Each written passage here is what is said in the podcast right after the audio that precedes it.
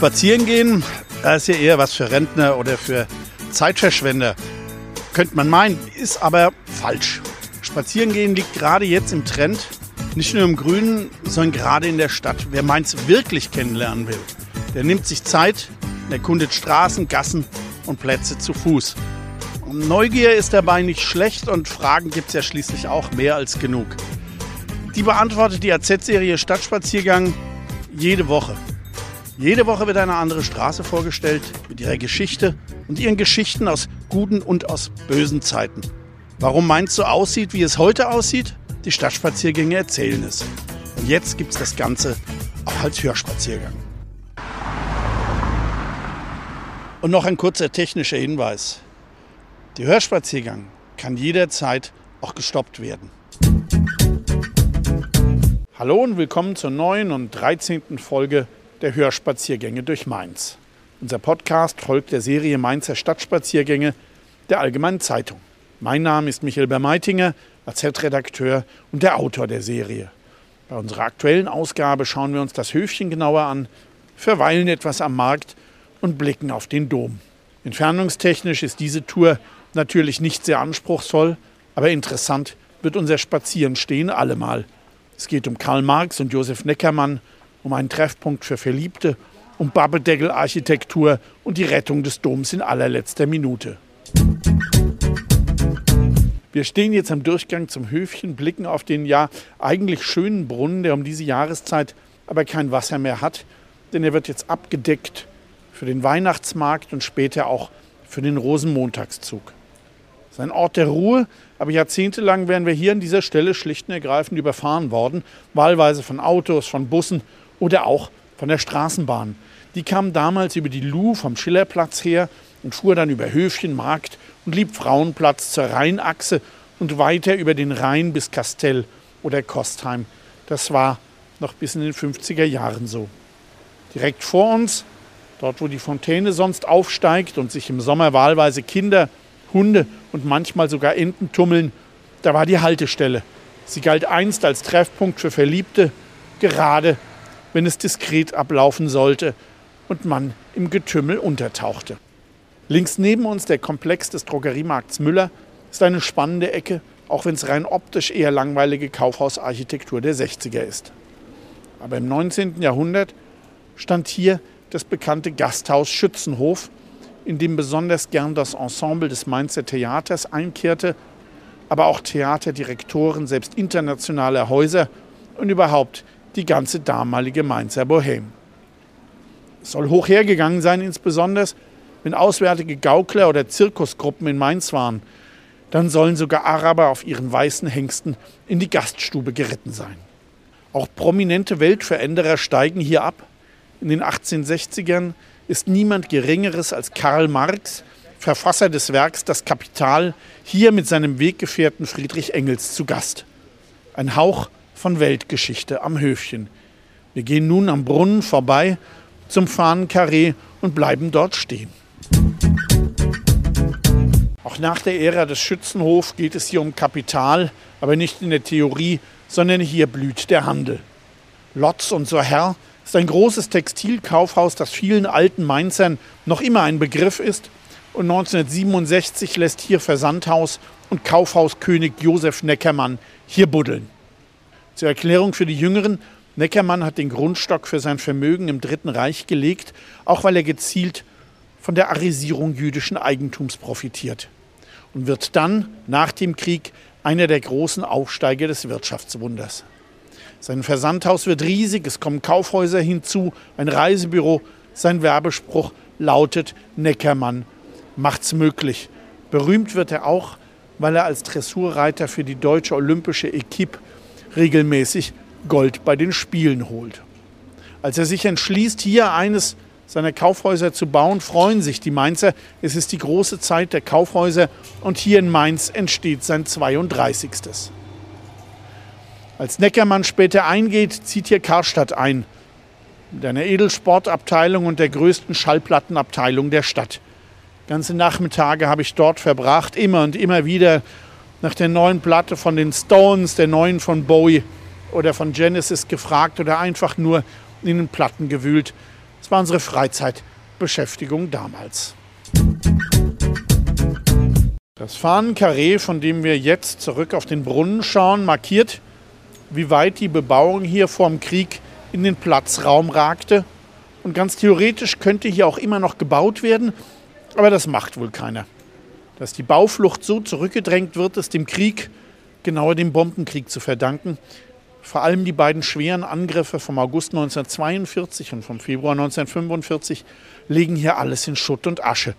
Nach dem Krieg nutzt man die Gelegenheit hier und da das enge Mainz etwas aufzuweiten. Vor uns die Schöfferstraße ist vor dem Krieg auch viel enger und hier neben uns ragt Schuhbutler weit in den Platz. Und an der linken Ecke zur Schöfferstraße hin ist das Gebäude vor der Zerstörung ein Stockwerk höher. Nach dem Krieg steht dort an der Ecke nur noch das ausgebrannte Erdgeschoss, aber der Aufbau dauert bis Ende der 60er weil man sich um die Höhe streitet. Die Stadt will wie beim Pavillon gegenüber einen flacheren Bau, um eine freie Sicht auf den Dom zu erhalten. Und die Stadt setzt sich auch durch. Der Juwelier Knewitz links von uns ist dort übrigens seit 1834 ansässig und außer zwei Apotheken das einzige Geschäft in Mainz, das so lange immer an einem Ort ist. Apropos Ort, der Name Höfchen leitet sich vom einst hier gelegenen Bischofshof ab. Damals ist der Platz eingezäunt und von Toren verschlossen. Aber jetzt weiter auf den Markt, genauer gesagt zur Heunensäule, dort treffen wir uns. Wir stehen jetzt an der Heunensäule, aber bevor ich jetzt etwas über den Markt erzähle, erstmal etwas zum Namen. Denn selbst manche Mainzer sagen immer noch Marktplatz und das ist schlicht und ergreifend falsch. Einen Marktplatz hat es in der Mainzer Innenstadt nie gegeben. Eins gibt es nicht nur einen Markt in der Stadt, so wird vier Jahrhunderte lang auf dem heutigen Schillerplatz, damals Tiermarkt, verkauft. Fisch vom Fischtor und Heu in der Südöstecke des Liebfrauenplatzes, dessen östlicher Teil deshalb eine Zeit lang auch Heumarkt heißt. Die Metzger dürfen lange Zeit nur in der Scharngasse ihre Produkte verkaufen, während es Gemüse und Obst auf dem Speisemarkt vorm Dom gibt. Heute kurz Markt, aber eben nicht Marktplatz. Der Platz selbst ist über 1000 Jahre alt wie der Dom, immer sehr geschäftig, sehr betriebsam und seit dem Bau der Ludwigsstraße Anfang des 19. Jahrhunderts auch eine wichtige Verkehrsachse.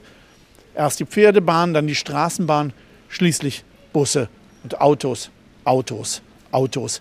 Das Markttreiben wird an den Rand gedrängt oder auf den Platz vor den Markthäusern und auch der Marktbrunnen muss schon 1890 dem Verkehr weichen. Der Brunnen wird auf den Platz, etwa hier, wo die Heunensäule steht, versetzt. Der Brunnen selbst stammt von 1526 und erinnert an die Niederwerfung des süddeutschen Bauernaufstands. Ein schöner Brunnen, der an ein furchtbares Massaker erinnert, denn damals wurden bei Würzburg binnen zweier Stunden 8000 Bauern massakriert.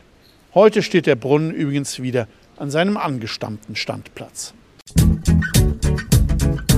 Wer mag, kann jetzt eine Runde um den Platz drehen, sich den Text beim Käffchen im Domcafé, im Extrablatt oder bei der Wilma anhören oder einfach mit uns an der Heunensäule stehen bleiben. Fangen wir an mit der Nordseite und den Markthäusern, die sämtlichst wie die rechte und auch die linke Platzwand am 27. Februar 1945 weggebombt und ausgebrannt wird. Nichts bleibt von der jahrhundertealten Schönheit. Man blickt von hier durch bis zur Quintinskirche und weiter tief in die Stadt hinein. Und das über viele, viele Jahre. Erst um 1950 entstehen erste Häuser und die letzte Lücke, hier links neben der Einmündung des Korbgässchens, wird sogar erst 1989 geschlossen. Dort, wo es seit ein paar Jahren Wilma Wunder gibt, findet sich vor dem Krieg ein Kino und ab 1953 sogar derer zwei, später sogar vier. Erst Rex und Bambi, dann das Rex Center mit vier Kinosälen. Erst Ende der 90er gibt es hier das Café Kaufmann mit ein paar Tischen draußen. Ansonsten stehen noch ein paar vom Domcafé, aber das Draußensitzen ist damals noch gar nicht so weit verbreitet. Selbst in den 80er Jahren, auch bis in die 90er, sind Straßencafés in Mainz noch eher eine Rarität. Die Straßenbahn verschwindet endgültig 1963 vom Platz. Der Autoverkehr dann 1975, als der Baubeginn des Doms vor 1000 Jahren gefeiert wird. Aus diesem Anlass werden die Domplätze, also Höfchen, Markt und Liebfrauenplatz, in eine riesige Fußgängerzone verwandelt. Mit der Gestaltung erwirkt sich Wolfram Becker von der Infragesellschaft für Umweltplanung den Ehrennamen Domplatz Becker, den er bis heute trägt. Die Heunsäule ist übrigens ein Geschenk der Stadt Miltenberg am Main zu diesem Jubiläum. Dabei handelt es sich um eine Rundstütze aus Sandstein, gehauen im 11. Jahrhundert als Stütze für den Mainzer Dom, die dann aber doch nicht benötigt wird. Einige dieser Säulen sind erhalten geblieben und eine von ihnen schenkten die Miltenberger den Mainzern zum Domjubiläum. Bis Ende der 70er stehen an der Nordseite des Markts vor uns banale 50er, 60er Jahre Bauten. Erst dann beginnt die Rekonstruktion der alten Markthäuser-Fassaden. Nun ja, so richtig genau hat man es dabei nicht genommen. Das große Haus rechts neben dem Korbgässchen hat es hier nie gegeben. Es ist das Haus zum Fuchs und das steht bis zu seinem Abriss 1903 in der Augustinerstraße. Warum man es gerade hier nachempfunden hat, ich weiß es nicht. Und das Haus mit dem Treppengiebel rechts in der Platzecke hat im Original mindestens 20 Meter weiter rechts in der Mailandsgasse gestanden. Kulissenarchitektur oder Babbedeckelbauten schimpfen schon seit Beginn der Fassadenrekonstruktion die Kritiker, vor allem die Architekten. Aber die Mainzer und auch die vielen Touristen stimmen Tag für Tag mit den Füßen ab, nehmen den Platz in Besitz und genießen ihn und genießen den Anblick der Markthäuser. Wir schlendern jetzt nach rechts, denn auch der schmale Durchgang zum Liebfrauenplatz und die ganze linke Häuserseite bis zum Gutenberg Museum gehören noch zum Markt. Auf der Ecke links neben uns, wo heute Sinn ist, gibt es seit 1900 Kaufhäuser oder wenigstens große Geschäfte. Jakob und Co. ist hier vorm Krieg ansässig und nach der Zerstörung beginnt Gustav Jakob im Ruinenkeller neu baut peu à peu wieder auf und verwandelt das Textilhaus 1959 sogar in ein großes Vollsortiment-Kaufhaus. Ganz im Zeitgeist mit einer Milchbar im Dachgeschoss und einer Phonobar zum Plattenhören. Mitte der 60er ist dann Schluss, dann zieht erstmals das Kaufhaus Quelle hier ein. Damals ist es noch ein schlichter Bau der 50er Jahre, der dann in den 90er Jahren von diesem heutigen historisch anmutenden Gebäude ersetzt wird. Und in der Tat, es stimmt ziemlich genau mit dem Gebäude überein, das von Beginn des 19. bis Ende des 19. Jahrhunderts hier stand. Wir gehen jetzt nach rechts am Ostchor des Doms entlang in Richtung der Domstraße oder wie es früher hieß, zum Kalde Loch. Der Dom ist Bischofskirche prächtiges Wahrzeichen der Stadt, Identifikationspunkt für Gläubige, aber auch für nichtgläubige Mainzer. Und mehr als einmal ist er schwer bedroht. Die Franzosen unter Napoleon wollen ihn abreißen und in den 1920er Jahren sind die Fundamente so brüchig, die Mauern von tiefen Rissen durchzogen, dass er vorm Einsturz steht. In dramatischer jahrelanger Arbeit wird er mit einem neuen Beton in den Fundamenten gesichert, aber dann kommt der Krieg.